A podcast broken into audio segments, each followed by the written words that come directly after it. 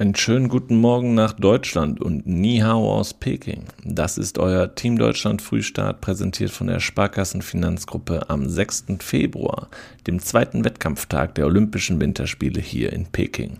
Gestern haben wir ja die erste Medaille durch Skispringerin Katharina Althaus feiern können und was ihr in der zurückliegenden Nacht schon verpasst habt, das folgt jetzt.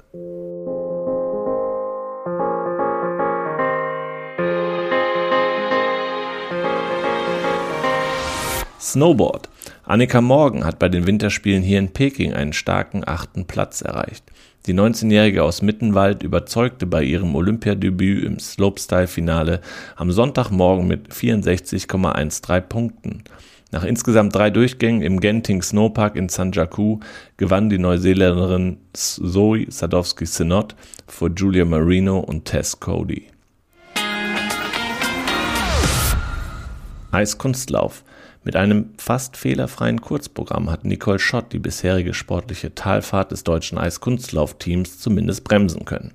Die sechsmalige deutsche Meisterin kam zum Abschluss der Vorrunde beim Mannschaftswettbewerb auf den sechsten Platz. Die Essenerin zeigte zu Tango-Klängen eine gelungene Kombination aus dreifachem Flip und dreifachem Tolup. Der dreifache Rittberger wurde wegen Unterrotation leicht abgewertet. Nach ihrer Kurzkühe fiel Schott ihrem Trainer Michael Huth erleichtert in die Arme. 62,66 Punkte waren ein Saisonbestwert für Schott. Die Qualifikation für das Kürfinale hatten die deutschen Athletinnen und Athleten bereits am Freitag verspielt. Am Ende stand Rang 9 unter 10 Mannschaften. Gehandicapt war das deutsche Team vom Ausfall des Paarläufers Nolan Segert. Der 29-Jährige wurde bei seiner Einreise nach China positiv auf das Coronavirus getestet und befindet sich weiterhin in einem Quarantänehotel.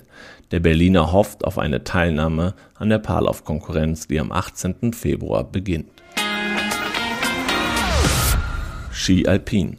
Nach mehreren Verschiebungen wegen der starken Böen über dem Kunstschneeband in Yangqing wurde die Männerabfahrt für heute abgesagt und auf einen anderen Tag verschoben. Wann genau das Rennen in der Königsdisziplin ausgetragen werden soll, wurde zunächst nicht bekannt gegeben. Der Deutsche Skiverband hat in der Abfahrt vier Läufer am Start. Neben Vize-Weltmeister Andreas Sander gehen Romit Baumann, Josef Ferstl und Dominik Schweiger ins Rennen in der Königsdisziplin. Topfavorit ist der Norweger Alexandra Amott Kilde. Quarantänesituation.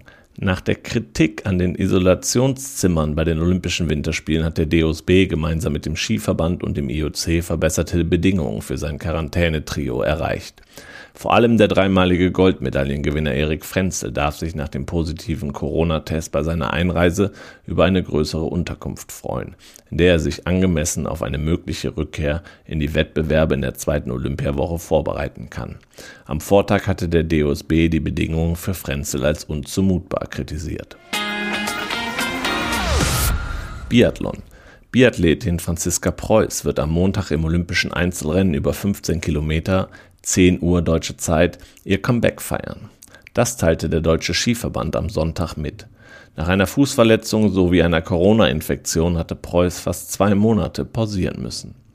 Außerdem werden Denise Herrmann und Vanessa Vogt, die zum Olympia-Auftakt am Samstag beim fünften Platz in der Mixstaffel im Einsatz waren, sowie Vanessa Hinz, Einzelvize-Weltmeisterin von 2020 in Sanjaku, an den Start gehen.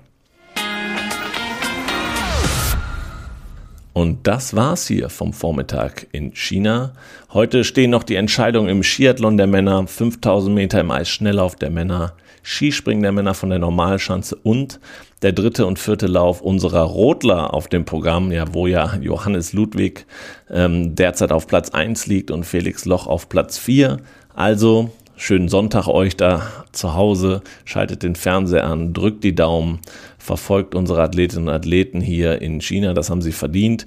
Ähm, und dann natürlich zum Abschluss des Tages, 17 Uhr, unser Team Daily. Fassen wir den Tag nochmal zusammen. Mit dabei ist wieder Christian Ehrhoff live auf Facebook und YouTube. Bis dahin.